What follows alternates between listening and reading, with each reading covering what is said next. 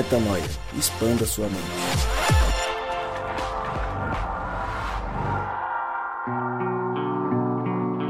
Seja muito bem-vindo, seja muito bem-vinda a mais um podcast Metanoia. Chegamos ao podcast Metanoia número 293. Exatamente 293 vezes que você escuta este que vos fala, dizendo que é o Lucas Vilches e que nós estamos juntos nessa caminhada. E lembrando você sempre toda terça-feira um novo episódio é lançado e que nós, às sextas-feiras, também lançamos mais um episódio que é o Na Estrada.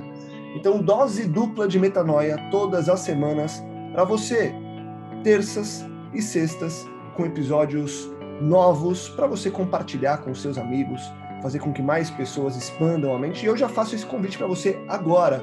Você que nos ouve já há muito tempo, você que chegou agora e está nos ouvindo pela primeira vez, pela segunda, pela terceira, quem sabe, compartilhe esse conteúdo com alguém. Um desafio para você. Pegue aqui o nosso material no Instagram, que é até mais fácil. Aperta ali o aviãozinho, manda para algum amigo seu que precisa, inclusive, ouvir sobre Salmo 63, sobre a força que vem do alto, sobre a adoração que a gente tem que ter a Deus o tempo todo, independentemente da circunstância e da situação em que nós estamos.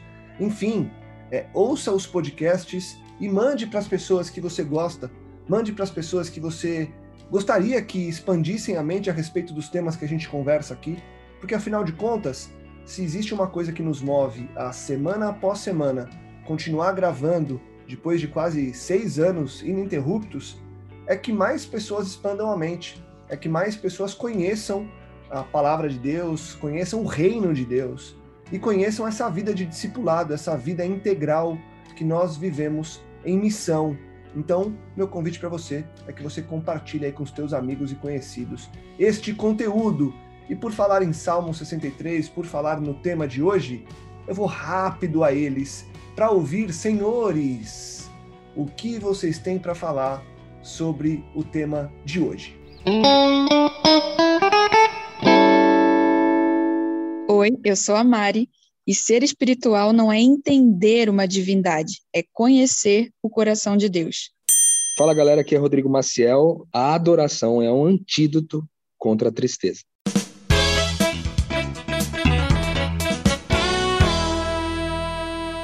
Pois é, Gabriel O. Zambianco não está conosco, teve problemas pessoais e não conseguiu participar deste pequeníssimo episódio, mas estamos cá, eu, Rodrigo O. Maciel e Mari Moraes, para conversar sobre esse texto que é incrível.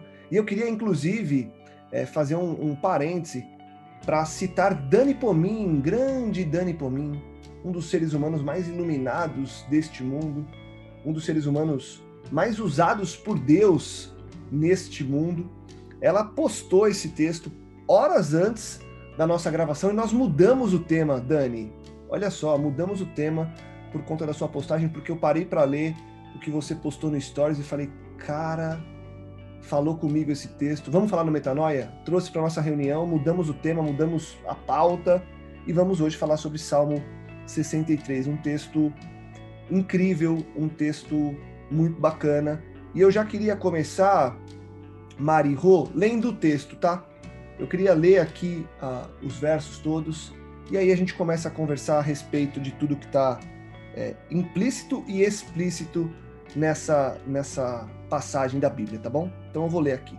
Inclusive eu vou ler na versão que eu creio ser a mensagem, depois a Dani confirma para mim, mas é uma versão com um texto até mais fácil da gente digerir. Talvez nem seja a mensagem, mas uma versão um pouco mais simples, é, que muda algumas palavras com relação ao Almeida, nova versão internacional e tudo mais. Vamos lá então. Salmo 63 para você na tela.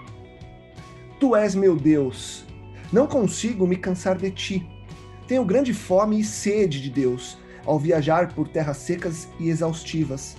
Então, aqui estou no lugar de adoração, de olhos abertos, bebendo da tua força e da tua glória. Em teu generoso amor, finalmente estou vivendo. Meus lábios transbordam louvores como fontes. Eu falarei bem de ti enquanto respirar. A ti erguerei meus braços. Fico satisfeito como se estivesse diante de um fino banquete. É tempo de louvar em voz alta. Se estou sem sono à meia-noite, passo as horas em gratificante reflexão. Sempre me defendeste. Por isso estou livre para correr e brincar. Agarro-me a ti para salvar a minha vida, e tu me seguras firme e me sustens. Forte, reflexivo e com mensagens muito profundas, né? Rô, Mari, é, ler texto, ele, ele, é, ele é realmente uma oração, né? O Salmo, ele tem essa, essa coisa de declamar mesmo, por ser realmente uma poesia, mas a gente lê ele como quem está orando mesmo, falando com Deus. Ele vem com uma força de conexão com Deus muito legal, né? É, Lucão, eu gostei demais do texto, né? Tanto é que a gente mudou aí. Foi muito boa a decisão da gente mudar para o texto para falar sobre isso, porque a gente está falando de adoração.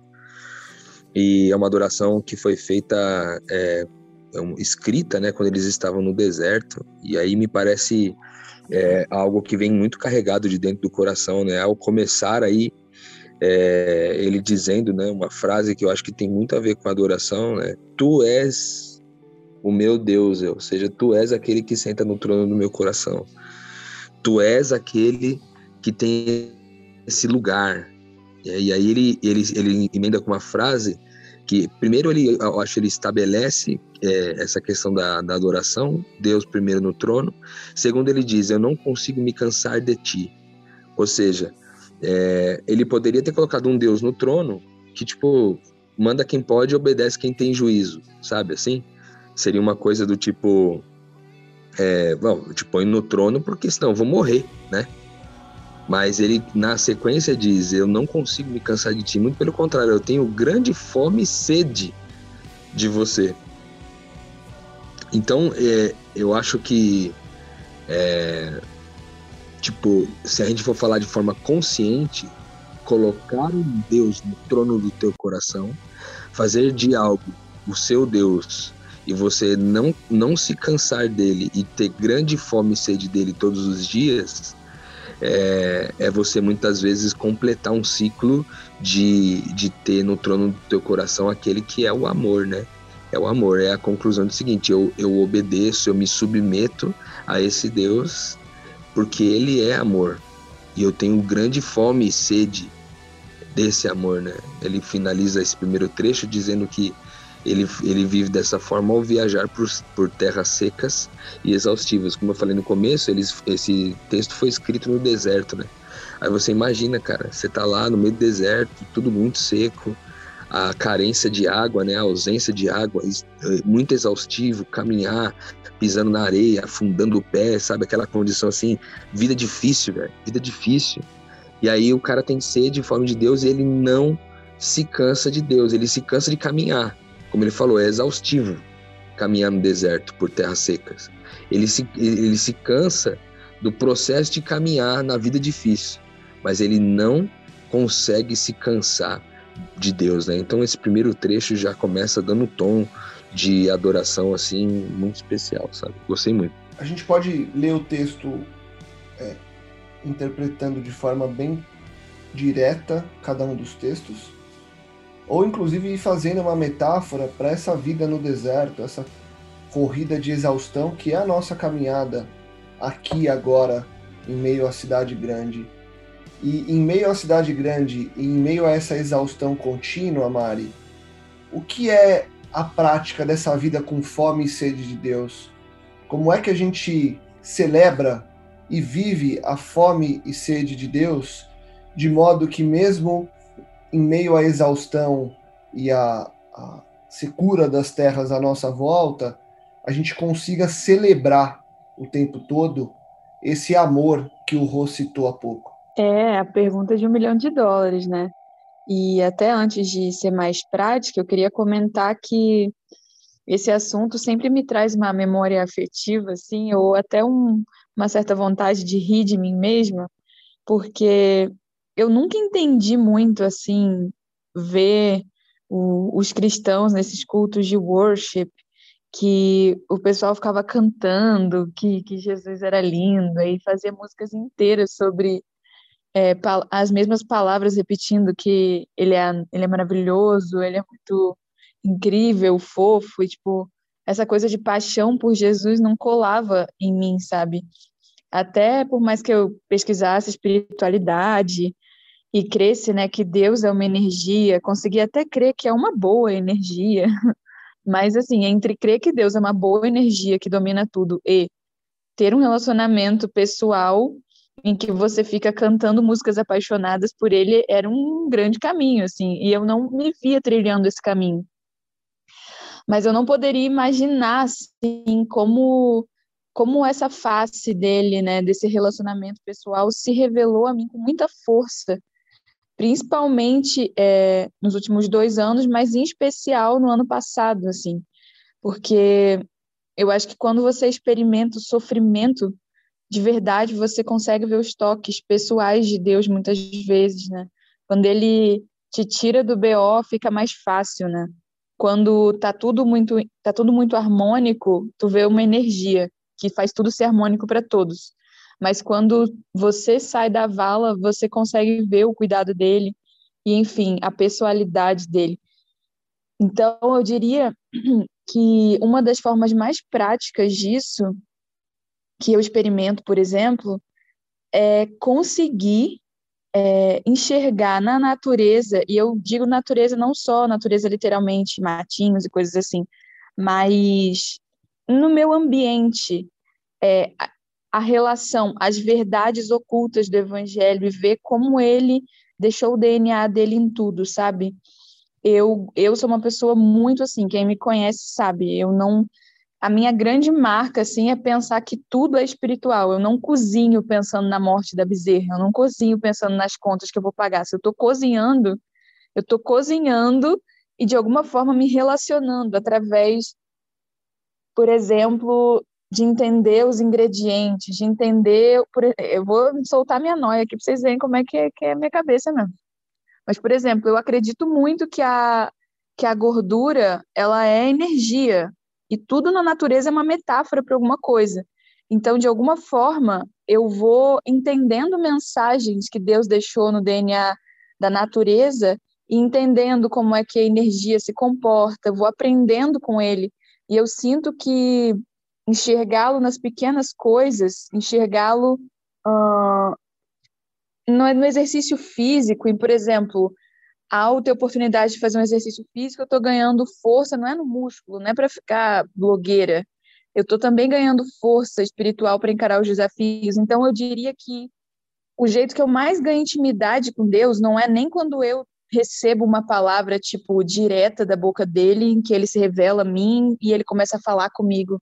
Isso seria talvez uma expectativa irreal, mas em que eu estou sensível a perceber as mensagens dele que claramente estão, estão é, por tudo que está ao meu redor, na natureza, nas, no jeito que as pessoas se comportam, e ao receber as mensagens, eu vou me enchendo de gratidão e sentindo que ele se importa comigo, cada vez mais em me ensinar essas coisas. E no meio desse processo, claro que eu sinto é, contatos pessoais mesmo, mas eu tenho até essa teoria que se Deus ficasse falando é, face a face com a gente, ou falando muito pessoalmente o tempo inteiro, a gente se vicia nisso, a gente não consegue é, seguir adiante, pensar e tomar decisões, porque a gente fica querendo que ele fale o tempo inteiro, porque a voz dele é sempre perfeita, né? Boa, vontade dele é boa, perfeita e agradável. Então eu vejo que Deus me dá essa educada, assim, de não ser tão pessoal sempre para me dar espaço de tomada de decisões, mas enquanto ele não fala, eu vejo eu vejo, ouço tudo que ele diz, mesmo quando ele não está necessariamente falando. E, e, é legal, é legal a gente perceber esse nível de relação, porque no fim do dia, o que fecha a conta é o quanto que eu consigo me relacionar a despeito das situações pelas quais eu passo, né? Porque olha só que legal essa frase que tem aqui no texto, que ele fala assim: "Em teu generoso amor, finalmente estou vivendo." Meus lábios transbordam louvores como fontes. Então, assim, se você recortar esse trecho e ler ele à parte, você vai. Será que a gente consegue, na verdade, assim, quando eu trago esse trecho para mim, eu falo assim, beleza, lindo o que o salmista escreveu. Mas eu estou vivendo como o salmista diz que está vivendo? Em teu generoso amor, finalmente estou vivendo. Então, assim, no desafio do dia a dia, o quanto que a gente consegue viver esse generoso amor. Falar de ti enquanto eu respiro. Olha só, eu falarei bem de ti enquanto eu respirar. Como que eu falo bem de Deus o tempo inteiro, satisfazendo a minha vida só de ter essa relação? Porque eu falei para vocês antes da gravação que essa semana eu celebrei muito algumas coisas que aconteceram comigo e eu lembro de ter agradecido muito a Deus por ter chego ao final de uma forma satisfatória. Mas eu não lembro de ter parado com a mesma efusividade e agradecido a Deus pelo processo que eu estava passando. Eu estava muito preocupado e continuo preocupado. Como é que a gente vive esse generoso amor falando bem de Deus enquanto respira, Rô? Erguendo os braços o tempo todo e vencendo as angústias e essas, seca, essas terras secas e exaustivas como é que eu fico satisfeito? E aí eu vou roubar mais um, um pedaço do texto para complementar a pergunta, porque ele fala assim: olha só. Deus, a minha relação contigo, falar bem de você, erguer-te os meus braços, viver esse amor, faz com que eu fique satisfeito como se estivesse diante de um fino banquete. Que satisfação é essa, Rô? Que eu vejo um banquete mesmo nos momentos em que esse banquete não está servido? Para mim, é a, a pergunta, essa sim, Mari, do milhão de dólares, e que me buga quando eu pergunto e quando eu penso, porque eu ainda não cheguei à resposta de conseguir todos os dias acordar e enxergar um banquete, mesmo que ele não esteja servido à minha frente, só pelo simples fato de ter Deus ao meu lado me amparando e me sustentando. Cara, é muito poético, né? É, e a poesia tem esse poder de fazer a gente refletir sobre as coisas de forma muito profunda. Parece que ela comunica com áreas da nossa vida é, que são camadas que a gente não acessa facilmente pela consciência, né? Muito pela espiritualidade. Eu acho que tem vários elementos legais nesse texto. A começar por esse que você falou, né? De que o texto diz: "Eu fico satisfeito como se estivesse diante de um fino banquete". Eu acho que isso tem muito a ver, cara, com a nossa capacidade de ver a vida não a partir dos nossos dois olhos é, que vem a realidade, mas também com os olhos que vem a verdade. Né? Como a gente já falou por aqui no Metanoia, no podcast sobre, sobre naquela série sobre a glória, a gente gastou um tempo para falar sobre verdade. A verdade é a própria pessoa de Jesus, que ela é invisível aos olhos, né? Há essa frase também que diz que a verdade é invisível aos olhos. Então, é, assim como a gente tem que desenvolver o corpo, é importante que a gente desenvolva o corpo para que ele, ele tenha condições de realizar qualquer tarefa física, e a alma para que ela possa encarar as emoções, encarar os desafios da intelectualidade, e a gente possa desenvolver é, é, psicologicamente né, a nossa vida aqui na Terra, há também a necessidade de desenvolver esse olho, esse olho que vê aquilo que é espiritual. Porque a fé é a certeza daquilo que não se vê, é a certeza da verdade é a certeza da verdade que não se vê. Então, é, desenvolver isso é muito importante. Quando ele fala aqui, eu fico satisfeito, como se eu estivesse diante de um fino banquete, ele está vendo com os olhos da fé aquilo que Deus preparou. E é alguém que conhece, que entrou num lugar de saber é, que é herdeiro de todas as coisas, sabe? É, que as refeições que ele desfruta diante da presença do Abba, diante da, presen da presença do Espírito Santo, né? Rua, Ruach, né? que é o, o, nome do Espírito Santo no hebraico, e diante do, do, do Filho, primeiro Filho de Deus, né? o Cristo, nosso irmão mais velho, quando a gente está desfrutando de uma refeição na frente deles, essa refeição é sempre uma refeição farta e fina, caprichada, a melhor refeição de todas. O alimento que Deus propõe, que Deus entrega, é sempre muita fartura desse alimento e muita e muito capricho sendo feito não só com quantidade, mas também com a qualidade, né? Como se fosse uma refeição gourmet muito é, abundante, né? E isso a gente só consegue ver com os olhos da fé. É a, a, em outras palavras, a gente usa aqui um termo dizendo que é com aquilo que Deus preparou. Aquilo que Deus preparou. Tipo, sempre quando você está com os olhos abertos para isso, você vai ver que aquilo que Deus preparou, ele é muito mais do que você podia pedir ou pensar. Então, essa frase, ela ela faz um término bonito, né, com aquilo que ele vem falando antes, com as ações, né? É, ele fala de uma coisa aí que eu acho interessante, que é o lugar de adoração, né? Naquela época, o lugar de adoração no meio do deserto era uma tenda que eles faziam para que você pudesse se concentrar ali e entregar é, essa adoração a Deus, né? Mas hoje, por causa de tudo aquilo que aconteceu em Jesus, esse lugar de adoração, esse novo templo, ele é nós, né? Nós somos nós. Mas a gente também não, não, não poderia deixar de considerar que esse lugar de adoração também é em comunidade, uma vez que se o lugar de adoração é, é, é eu mesmo, como o templo do Espírito Santo, é nesse lugar onde a adoração acontece, eu posso dizer que se várias pessoas que se reúnem é, considerando que o seu lugar de adoração é o, o templo né, do Espírito Santo, somos nós, é, essa adoração comunitária também pode ser chamada de lugar de adoração. E aí ele fala que ele faz isso de olhos abertos, que ele bebe da força e da glória de Deus nesse momento.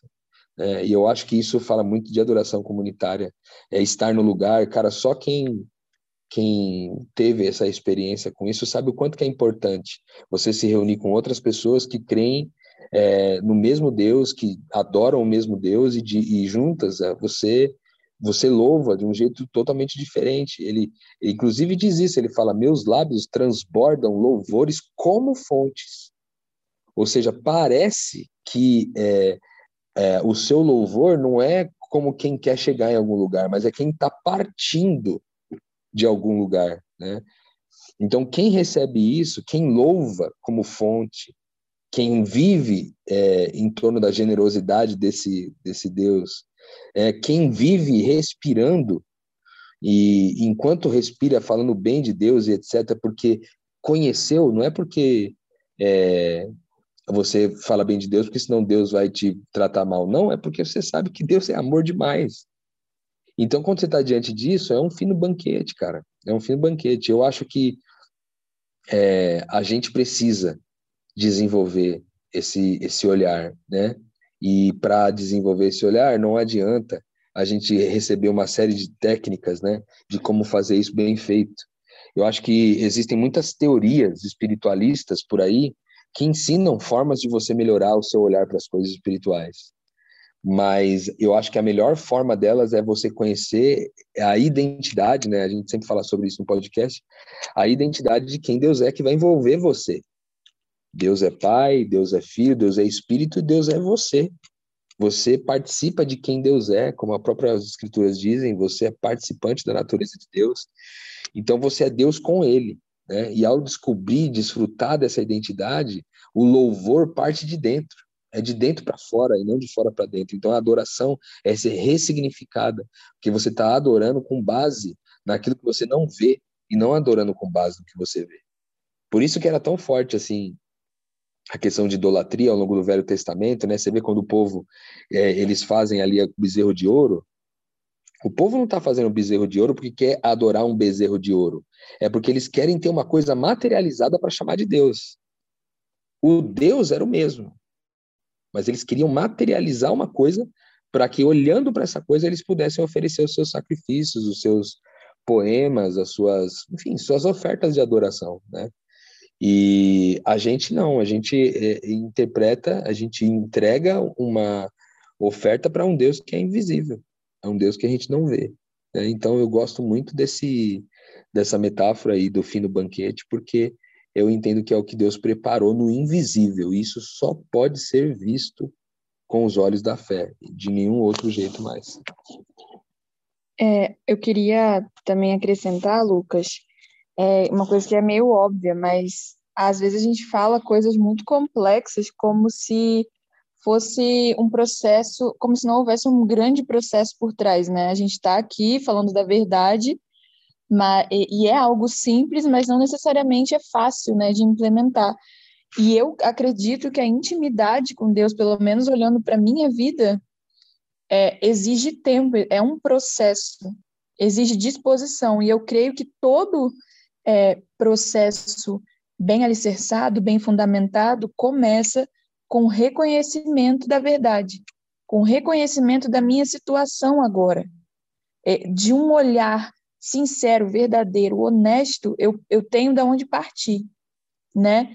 E isso sim é um ponto prático e simples para a gente fazer hoje, ouvindo esse podcast, com certeza. Que é, eu tenho mesmo intimidade com Deus? Ou eu tenho muito mais perguntas do que respostas para alguém que dizem por aí que domina o mundo, sabe? Apesar de conhecer a Bíblia, às vezes, às vezes, é, às vezes não é muito frequente que pessoas que conhecem a Bíblia, que fazem parte de uma religião, não tenham intimidade com Deus. Eu posso falar disso, de conhecer muita teologia, conhecer muitas religiões e não, não ter intimidade, de, de, de pensar que, que. E como você pode saber isso? Quando você é, encontra uma pessoa que você tem intimidade, qual que é a sua atitude com essa pessoa? É desfrutar. Se você tivesse a oportunidade de jantar com Deus hoje, você encheria ele de perguntas ou você desfrutaria da presença dele? Entende? Se chega alguém aqui e eu supostamente tenho intimidade, eu tenho oportunidade de me encontrar com alguém que tem muito poder, o, o, o Bill Gates, sei lá, a Oprah, e eu venho com uma lista de perguntas, isso é o maior sinal de que eu vejo aquela pessoa tão distante de mim, com a capacidade de resolver os meus problemas e que eu não tenho intimidade com ela. E eu poderia dizer que eu posso medir a minha intimidade com Deus da quantidade de perguntas que eu não tenho a fazer. E que eu simplesmente admiraria e me prostraria aos pés dele, entende? Mas eu já tive meu momento de ter só perguntas. E levou o tempo, sim. Então, tudo começa com reconhecer, descer do salto. Às vezes você pode estar numa religião há 20 anos, cara.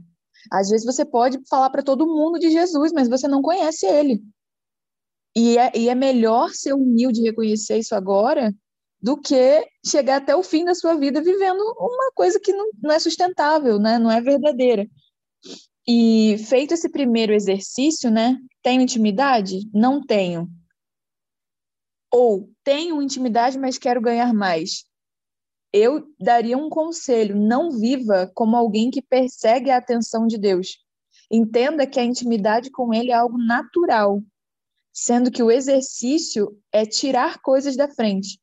Não é, pensa bem a referência, não é você tá nu, pobre nu, e ficar ganhando armaduras, ganhando armas, ganhando estratégias para ganhar a atenção de Deus e ter uma oportunidade na agenda dele é você entender que você subsiste nele, que nesse momento você está no colo dele, você está vivendo nele. E você só tem um monte de entulho em volta de você que te impede de perceber isso. O fato é que para ver Deus é preciso ser simples de coração.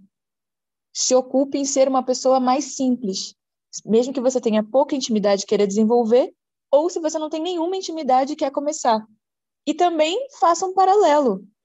Quando a gente quer desenvolver intimidade com alguém, a gente dá um jeito. Quantas pessoas, e mesmo em São Paulo, posso falar de paulista, que é o, o a raça mais é, disciplinada com o trabalho que tem no Brasil. Mesmo paulista, quando se apaixona por alguém, dá um jeito. Quando tá, tem interesse em alguém, dá um jeito. Dá um jeito, fica sem dormir. Você encontra espaço na agenda se você sentir que está próximo de um possível amor da sua vida. Então, você também pode encontrar espaço na agenda crendo que você pode estar diante do, do amor da sua vida, que na verdade é Cristo, já que somos noiva dele, entendeu? Então, dedique esse tempo a simplificar, tirar as coisas da frente diante daquilo que mais importa. Reconheça a verdade e seja simples de coração, porque a intimidade é o natural, não é algo que a gente tem que trabalhar para conquistar. A intimidade é natural, a gente não trabalha para conquistar, mas a gente precisa nutrir, né? Como você falou, né, Mara? A gente começa num tipo de relação e a gente chega nessa intimidade, que é justamente a intimidade que, já terminando o texto, o salmista fala assim: ele, ele cita a parte do sono, e eu acho que a gente falou disso quando a gente falou de deserto, né? Mas ele fala: se estou sem sono à meia-noite, passo horas em gratificante reflexão, sempre me defendeste e por isso estou livre para correr e brincar a liberdade para aproveitar a relação é a intimidade, né, Rodrigo? Exatamente. Você vê que esse símbolo da criança, né, que está livre para correr e brincar, eu gostei muito disso, porque se você tem um Deus onde você está você está dentro dele, ou seja, você está sob a sua proteção, de uma certa forma, ele é a minha casa, ele é a minha fortaleza, ele é meu castelo forte. Então você está livre para correr e brincar. E isso aqui me lembra, me faz memória de, um, de uma conversa que eu tive com o Mal um tempo atrás, né? Que a gente fala muito sobre esse lance de que o reino de Deus, ao mesmo tempo que você está em guerra, encarando uma guerra espiritual, é também um lugar onde a gente brinca, é, é uma, um lugar de brincadeira de criança, né? Porque, cara, seja lá o que a gente for fazer aqui, por que a gente vai lutar, é, no fundo, é, a gente é muito pequeno, é muito imaturo em relação a toda a maturidade que Deus tem, né? Então a gente a gente fica livre para correr e brincar é, dentro de Deus, né? estando dentro dele, né? estando dentro da intimidade dele. Certa vez a gente fez uma reflexão juntos ali na, na nossa comunidade em Vila Velha sobre o fato de que Deus é o nosso Pai e Ele é simultaneamente o nosso Rei, de forma que a gente conhece esse Pai, a gente conhece o Abba sentado no trono é, e onde todos os súditos do reino se dobram diante dele, é, que é o que fala um pouco esse texto aqui do Salmo 63, essa postura de adoração, mas a gente também conhece ele na intimidade do quarto onde ele está de cueca, andando, andando pela casa para lá e para cá. Né? Então a intimidade ela passa por esses dois lados, ela passa pelo fato de eu ter, de eu ser a criança que vê o, o pai de cueca passando pelo quarto, mas eu sou também aquele que me dobra diante desse rei que senta no trono e o seu cetro está em sua mão, e esse cetro é o cetro de equidade, é um cetro de justiça. Né? Diante dessa cena, eu me prostro e trato ele como um rei. Tem um texto das Escrituras que fala que é, as voz, a voz de Deus é como se fosse voz de muitos trovões, cara. Então, quando ele está sentado nesse trono e ele fala, é como se ele falasse em vozes de muitos trovões. Sabe? Então, é, você saber que você está diante de alguém super poderoso que também é um papai, né? Que também é papai. Então, você desfruta de duas faces dessa intimidade. Me, é, a intimidade que eu tenho com meu rei e a intimidade que eu tenho com meu pai, né? São duas faces da mesma intimidade. Eu gosto desse é, momento que ele fala que quando você está sem sono, eu, eu, porque eu passo muito por isso, cara. Tipo assim, perto da meia-noite, inclusive, que é o que fala o texto. Perto da meia-noite, às vezes eu fico, eu tô deitado, eu quero dormir, eu tô um pouco sem sono. E aí é a hora que vem uma série de reflexões, assim, muitas delas, muitas vezes gratificantes, como diz o texto, de você refletir sobre as coisas boas que Deus fez durante o dia, sabe? Coisas é, boas a respeito do que Deus já fez para você, né? Tem aquela música que diz é, conta as bênçãos, conta quantas são, é, que vem da divina mão, né? Uma, uma, dizes de uma vez, há de ser surpreso quanto Deus já fez. Eu acho que essa reunião, essa reunião de pensamentos e reflexões no final do dia, de é, lembrar do que Deus já fez, lembrar do que Deus já tem te, tipo, te abençoado, a, a intimidade que você conquistou com Ele naquele dia, tudo isso faz você terminar a noite, né, muito bem. Né? Tem um outro texto que fala que em paz eu me deito e logo pego no sono. Né? É, é, a gente ter condições, né, de os pensamentos que norteiam é, o nosso fim de dia serem tão gratificantes, né, ao ponto da gente deitar e logo dormir. Né? Isso eu acho que também é extremamente é, agradável e às vezes raro no mundo de hoje, né, cara? É, ao final do, desse mesmo trecho aí, né, ele diz: Eu agarro-me a ti para salvar a minha vida e tu me seguras firme e sustém. Cara, nossa vida tá nele, velho.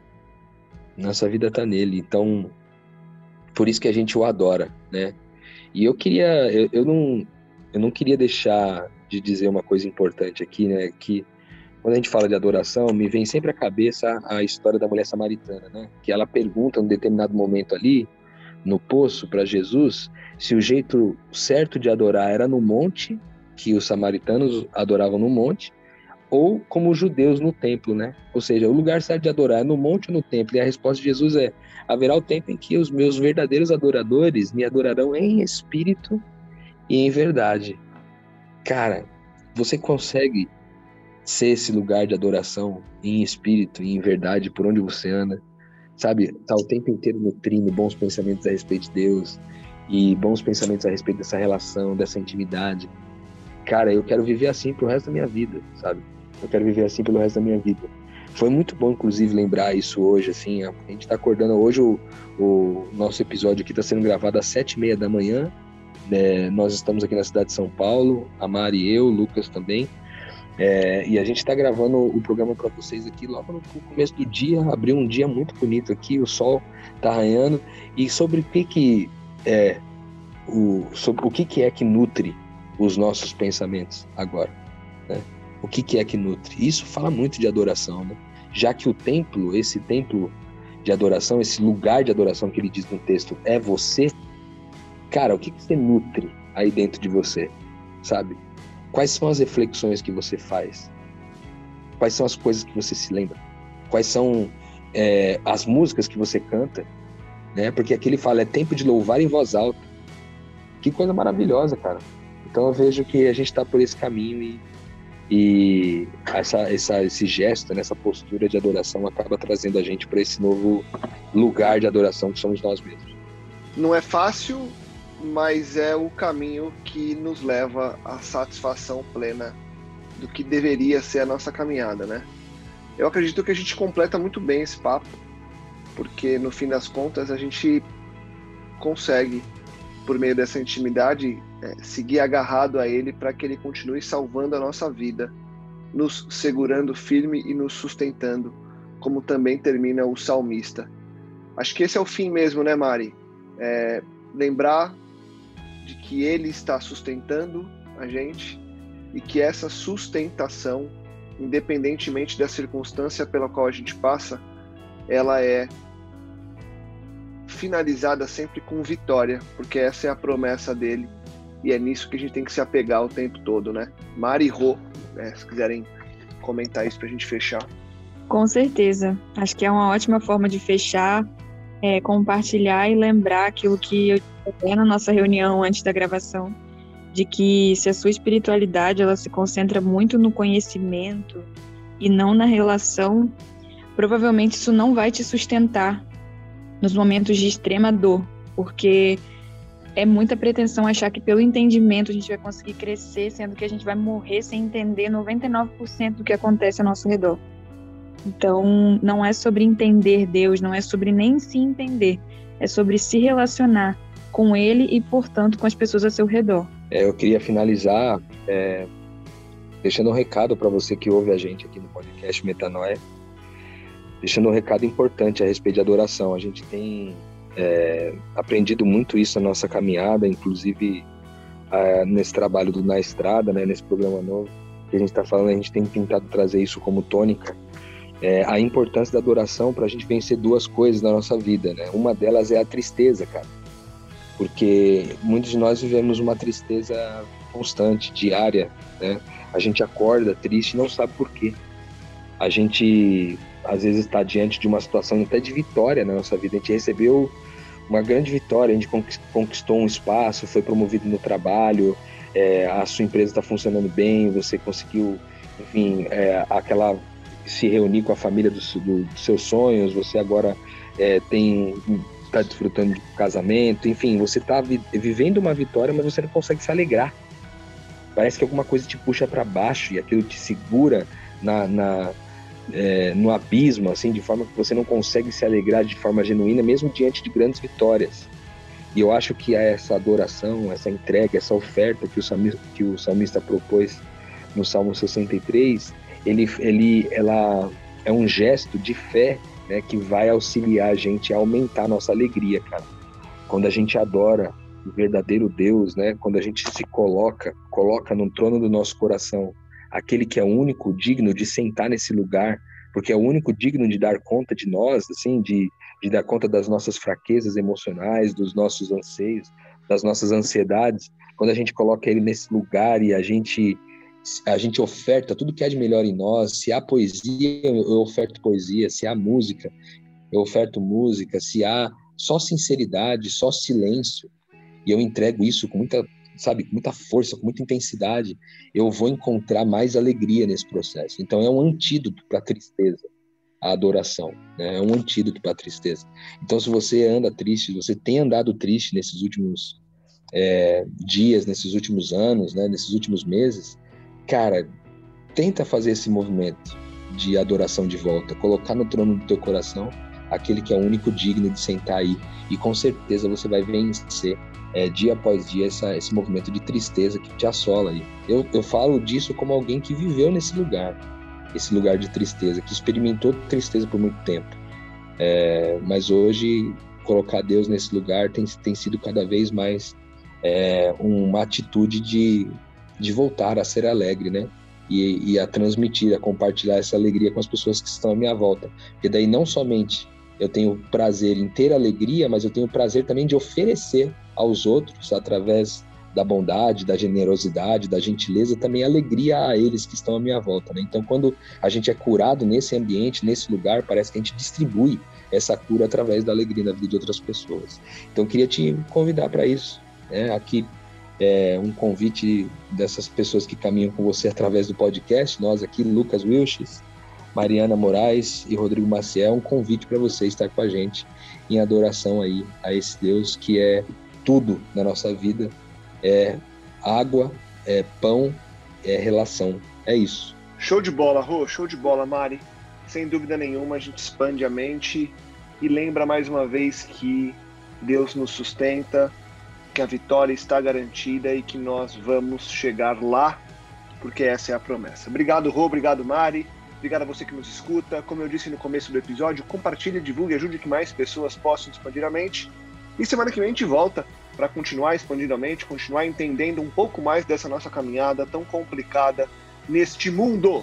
Obrigado mais uma vez e nós nos vemos ou nos escutamos na próxima semana em mais um Metanoia. Metanoia, expanda a sua mente.